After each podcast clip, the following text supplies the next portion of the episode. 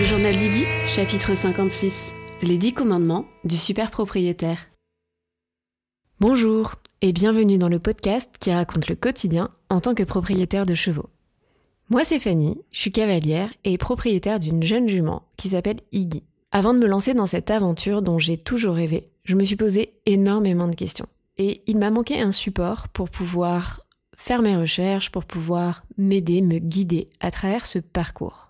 C'est comme ça que j'ai eu l'idée de créer ce podcast et que je vous donne du coup rendez-vous depuis plus d'un an, tous les mercredis, pour vous partager des connaissances, mais aussi de la prise de recul en tant que cavalier cherchant à devenir propriétaire. Vous trouverez donc dans ce podcast de l'inspiration, de l'introspection, des témoignages, des idées, mais aussi des outils pour vous permettre à votre tour de passer à l'action et de construire votre relation rêvée. Que ce soit en solo ou avec mes invités, je pose ici tout haut les questions que tout le monde se pose tout bas.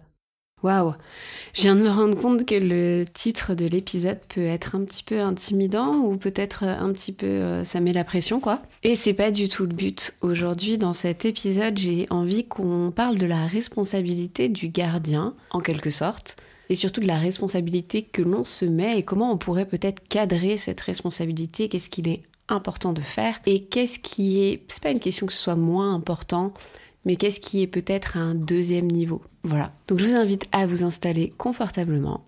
Et c'est parti juste après le jingle.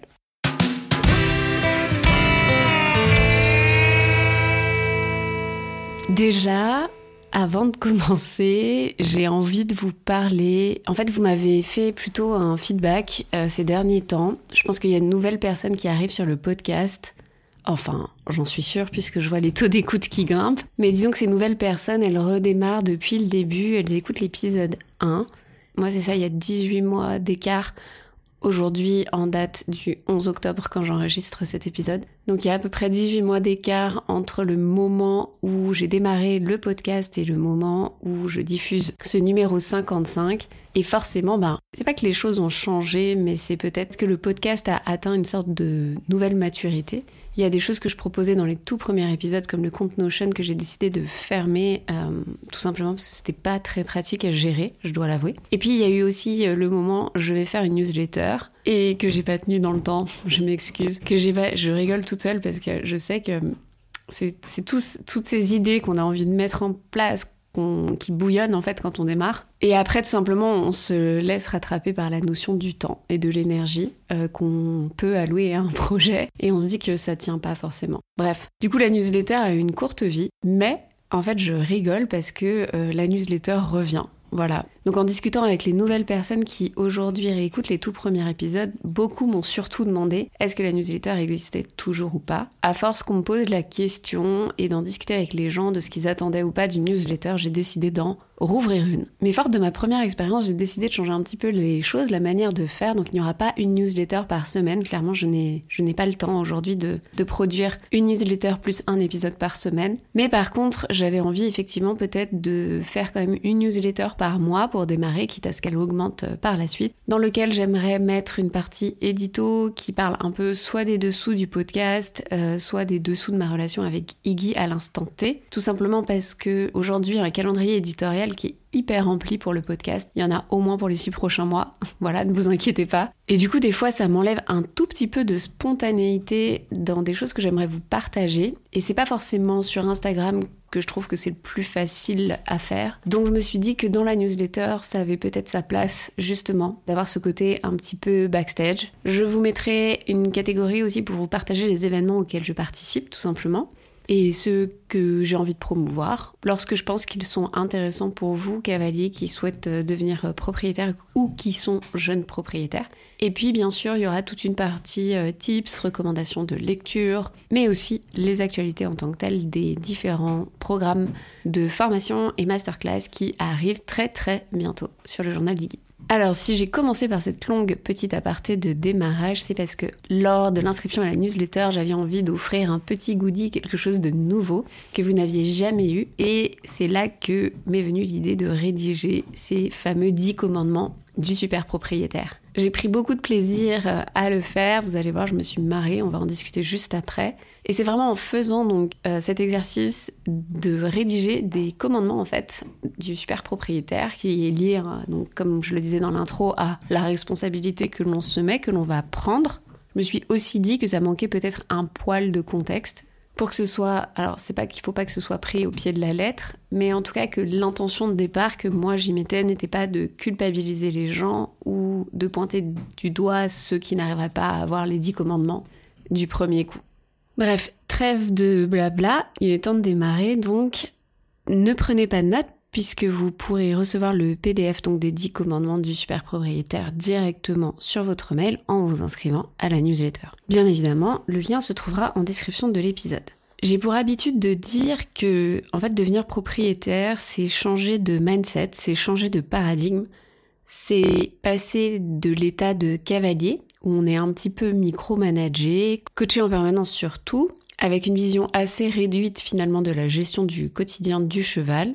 Quand on quitte cet état de cavalier, préservé d'une certaine réalité, alors c'est pas forcément cette notion de préserver parce qu'au final personne cherche à nous protéger, c'est plutôt on n'a pas pour habitude de voir ce qui se passe de l'autre côté du miroir. On change de monde, on bascule dans un trop-plein de responsabilités qui nous arrivent, la charge d'un autre être vivant, la charge de son bien-être, la charge de sa santé physique, mentale.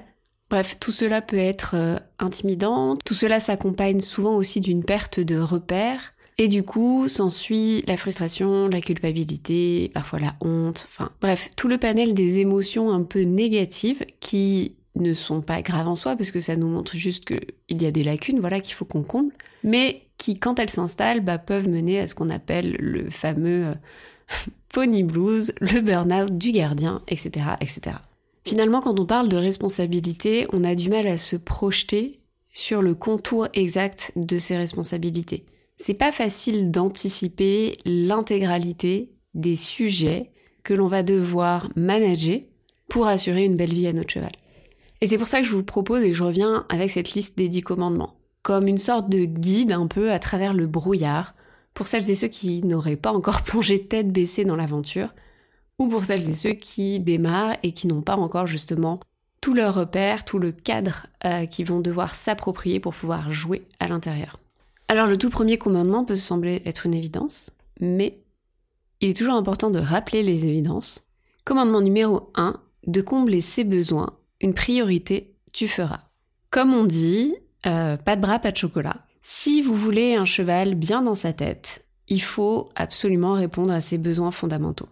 Cette responsabilité tout particulièrement, c'est celle du gardien. C'est celle qui doit un petit peu driver votre quotidien dans vos choix, sans être laxiste non plus, il y a bien évidemment des variables, il y a des ajustements, mais d'une manière générale, le quotidien de votre cheval doit absolument être composé de fourrage, de liberté, de mouvement et de copains.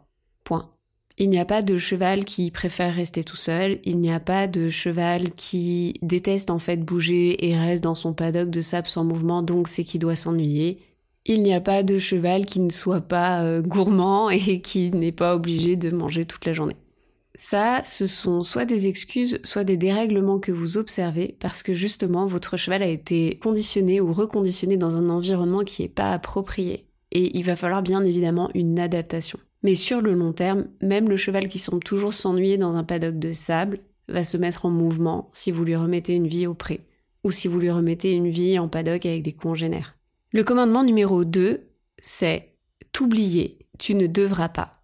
Parce que oui, l'un ne va pas sans l'autre. La responsabilité de combler les besoins fondamentaux est une priorité, mais pour autant, elle ne doit pas non plus vous obliger à vous mettre dans un état, vous, de burn-out. Grosso modo, ça veut dire que vous pouvez pas vous rendre malade ou culpabiliser de ne pas en faire assez en permanence. C'est impossible de prendre soin de l'autre si vous n'allez pas bien vous-même. Et plutôt vous comprendrez ce commandement, et plutôt vous l'intégrerez dans vos priorités, mieux votre relation s'emportera. À ce sujet, j'ai fait un petit épisode avec Audrey de Murmure Équin. Je crois que c'est le chapitre 52, si je me trompe pas. Bref, je vous remettrai aussi le lien en description. Commandement numéro 3, à le soigner au quotidien, tu t'appliqueras. Alors, des soins réguliers, votre cheval, il en a besoin. C'est ce qui va permettre de garantir son intégrité physique. Si vous venez pas assez souvent, essayez de faire en sorte de demander si vous n'avez pas une tata de près, un hors-sitter, même le gérant de la pension, qui vérifie que votre cheval n'est pas de petits bobos. Je sors d'une année compliquée et croyez-moi, quand un cheval se blesse et qu'il lui faut 3 à 4 jours avant d'être pris en charge, ça n'aide pas. Voire ça augmente potentiellement considérablement le temps qu'il va passer ensuite, entre guillemets, en soins ou en repos. Les soins, ça commence tout simplement par un pansage, vérifier les pieds le plus souvent possible, un petit caillou qui remonte et puis ça fait un abcès, ou un petit bobo, une rayure de carrosserie parce qu'il y a eu un petit peu mouvement dans le pré mais qui est mal placé et puis ça fait un suros, ou même un autre coup qui ne serait pas identifié avec un hématome qui a du mal en fait à disparaître parce que c'est long, ben tous ces petits indices, si vous venez pas assez régulièrement, vous pouvez pas les voir. On parle aussi pas assez souvent, je trouve, des petits bobos de bouche et sachez que forcément un cheval quand il mange 15-16 heures par jour, quand ça va pas à l'intérieur de la bouche, c'est un cheval qui va avoir des problèmes pour s'alimenter. Et si votre cheval a des problèmes pour s'alimenter, bah derrière, vous avez un cheval qui potentiellement peut avoir des risques d'ulcères ou de coliques. Des soins réguliers, c'est aussi le fait d'avoir un matériel adapté pour ne pas dégrader ou blesser l'état physique de votre cheval. Surtout, créer des problèmes finalement sur le long terme. C'est-à-dire qu'une selle un peu mal adaptée, qui donne l'impression que ça passe, au fur et à mesure du temps, ça vient créer des tensions en fait qui sont forcément négatives pour le corps de votre cheval. Je parle de sel, mais je pourrais aussi parler euh, d'un licol mal mis à répétition qui crée trop de pression à certains endroits sur la tête de votre cheval. Ça pourrait être un mort mal réglé, un mort trop grand.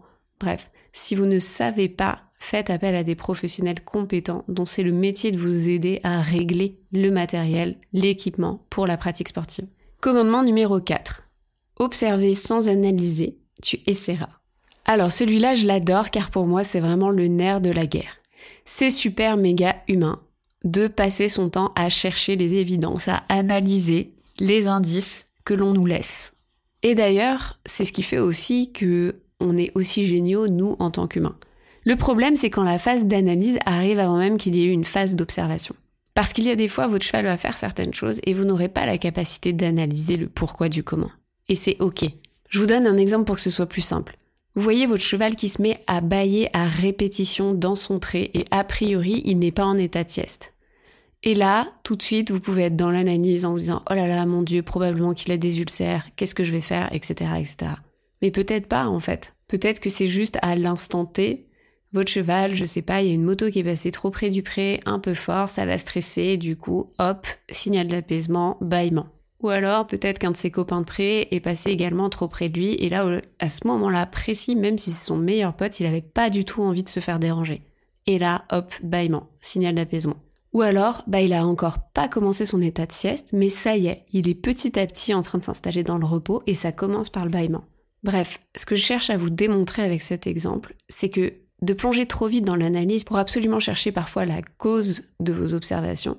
Bref, ce que je cherche à vous démontrer avec cet exemple, c'est qu'il y a plein de fois votre cheval aura des comportements. Et vous pourrez mettre toute l'analyse que vous souhaitez, vous ne serez pas forcément dans le vrai. Vous serez peut-être trop déjà dans l'analyse. L'observation, la vraie, c'est celle qui notifie sans partir dans la réflexion, sans partir dans la recherche d'éléments, d'arguments qui viendraient confirmer une théorie ou pas. Et en fait, c'est à force d'observation, à force de notifier différents événements, que là les évidences vont apparaître. Et peut-être alors, vous pourrez rentrer dans l'analyse pour vous dire Ah, c'est marrant, mon cheval fait toujours la même chose à telle heure. Qu'est-ce qui se passe? L'observer, c'est le regarder communiquer avec ses congénères. C'est comprendre leurs interactions. C'est apprendre à détecter ces signes de communication à lui, avec vous, mais aussi avec les autres. C'est le seul et meilleur moyen d'apprendre à le connaître pour lui qui il est. Parce que ça, c'est vrai que je l'ai pas dit non plus, mais votre cheval va avoir ses codes à lui. Ceux qu'il utilise avec une sorte de préférence par rapport à un autre individu. Apprenez à le regarder sans projection, sans anthropomorphisme. Commandement numéro 5, à communiquer avec clarté, tu t'engageras. Bon, vous commencez à connaître mon expression favorite du moment, parce que je l'ai déjà dite plusieurs fois dans le podcast, mais de la clarté naît la confiance. Développer votre communication, c'est le meilleur moyen pour que votre cheval vous fasse confiance au quotidien. Développer la finesse de vos gestes, de vos codes, c'est ce qui va permettre de réduire l'incompréhension, les sources de frustration, pour lui et pour vous. C'est ce qui va permettre de construire une relation solide dans le temps. Si vous venez mais que vous ne faites jamais les mêmes choses avec votre cheval, alors il va avoir du mal à comprendre votre langage. Réfléchissez à vos codes, réfléchissez à vos actions, réfléchissez à ce qui est ok pour vous, pas ok pour vous. Je veux pas vous sortir une liste toute faite, car là, il y a des questions de préférence. Il y a des gens, ils s'en foutent si leur cheval rentre vraiment dans leur bulle pour se faire caresser la tête, quitte à les bousculer un peu. Si c'est ok pour eux, alors j'ai rien à dire. Mais il y a des gens qui peuvent se sentir en danger, surtout les premiers temps quand ils ne connaissent pas encore ce cheval-là. Et du coup, si c'est pas ok pour vous, bah c'est ok de mettre en place un code pour montrer clairement à votre cheval que non, vous n'êtes pas à l'aise avec ça. Et de répéter, répéter, répéter ce code pour que, en fait, la réponse soit toujours la même et que du coup, pour votre cheval, ce soit acquis. Que ce code, ce signal, c'est que c'est pas ok pour vous. Honnêtement, il vous en voudra pas de mettre une limite. Mais par contre, si la limite est floue, si la limite bouge tout le temps, elle est un peu plus à gauche, un peu plus à droite, alors ça devient frustrant pour lui. Parce qu'il ne sait jamais comment il doit agir, il sait jamais comment il doit se comporter. Et si ce n'est pas clair, alors ce n'est pas juste. Commandement numéro 6, pour qui il est, ton cheval, tu aimeras. Bon, celui-là c'est mon deuxième préféré, je dois avouer. Ne projetez pas sur votre futur cheval ou sur votre cheval vos rêves d'enfant. Oui, c'est hyper important d'avoir des rêves, des objectifs et de chercher à les accomplir. Mais ça ne doit jamais passer avant l'acceptation de la personnalité, des humeurs de votre cheval à l'instant T. Parfois, il sera différent de vos attentes. Il y aura des jours où vous serez super motivé et pas lui. Dans ces moments-là, gardez en tête votre rencontre pour toujours vous rappeler ce qui vous a plu chez lui à ce moment-là. Surtout dans les jours où ça va moins bien. Surtout quand vous avez l'impression de perdre pied parce que il est différent de l'idée que vous vous en étiez faite. Je vais tenter d'accélérer parce que l'épisode va être très long sinon. Commandement numéro 7, apprendre sans cesse, tu continueras. Le monde équestre est en pleine évolution, je pense qu'on s'en rend compte tous les jours sur Instaponnet. Il y a la science qui avance, qui est brandie très souvent, et qui affirme, mais n'oubliez pas, elle affirme jusqu'à ce qu'elle démontre qu'elle s'est trompée. Ne partez donc pas du principe que les connaissances d'aujourd'hui seront les mêmes demain. Restez avec cet état d'esprit où tout est encore à découvrir et adapter au plus juste de ce qui se sait à l'instant T, mais sans jamais fermer votre esprit à ce qui pourrait arriver. Commandement numéro 8, être humble, tu deviendras. Clairement, l'ego est souvent notre pire ennemi, mais encore plus quand il s'agit d'être en présence d'un cheval.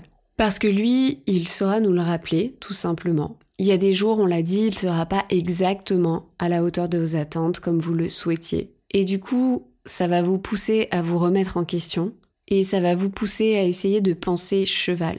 Faut accepter qu'il y ait des jours avec, faut accepter qu'il y ait des jours sans, faut accepter de regarder son cheval avec le niveau qu'il a aujourd'hui, sans pour autant tuer tous ses objectifs.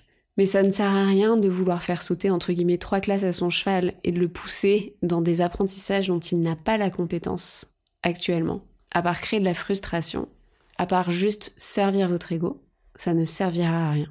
Commandement numéro 9, avec lui tu exploreras. Que ce soit de nouveaux exercices physiques, des jeux, pour stimuler mentalement, mais stimuler aussi physiquement votre cheval. Avouons-le, le but d'être propriétaire, d'être gardien, c'est aussi de savoir s'amuser, de jamais s'ennuyer dans le quotidien. Et parce que chaque cheval est différent, n'oubliez pas d'avancer donc à son rythme, comme je l'ai dit juste avant, à demander peu, mais à récompenser beaucoup. Enfin, pour finir, commandement numéro 10, et ainsi son meilleur ami, tu deviendras. Et c'est ainsi qu'il vous fera confiance. Dans les moments de doute, il vous suivra volontiers. Il sera à vos côtés, dans les bons comme dans les mauvais moments. Et c'est ça qui créera votre relation. Votre relation n'est pas le point de départ, elle est le point d'arrivée. Vous pouvez pas de but en blanc démarrer votre histoire en pensant que votre cheval sera votre meilleur ami. Par contre, vous pouvez mettre en place tous les outils, tout le mindset, tout le savoir-être pour vous assurer qu'ils le deviennent. C'est sur ces belles paroles que j'ai envie de vous laisser, car cet épisode commence à être un petit peu long. N'oubliez pas que vous pouvez retrouver la version donc écrite de ces 10 commandements en vous inscrivant à la nouvelle version de la newsletter. Elle sera envoyée tous les derniers lundis du mois et du coup la toute première édition arrivera le lundi 30 octobre. Je finis par un tout petit peu d'autopromo. Pour celles et ceux qui souhaiteraient acquérir un cheval dans les prochains mois ou dans le courant de l'année, la liste d'attente pour le programme Devenir propriétaire est ouverte. Vous retrouverez en description donc de l'épisode le lien pour découvrir l'ensemble du programme vidéo et pour pouvoir faire votre inscription si vous le souhaitez. En attendant la semaine prochaine, n'hésitez pas à nous rejoindre sur Instagram et TikTok si vous voulez suivre notre quotidien à et moi. Merci de votre écoute et à très vite.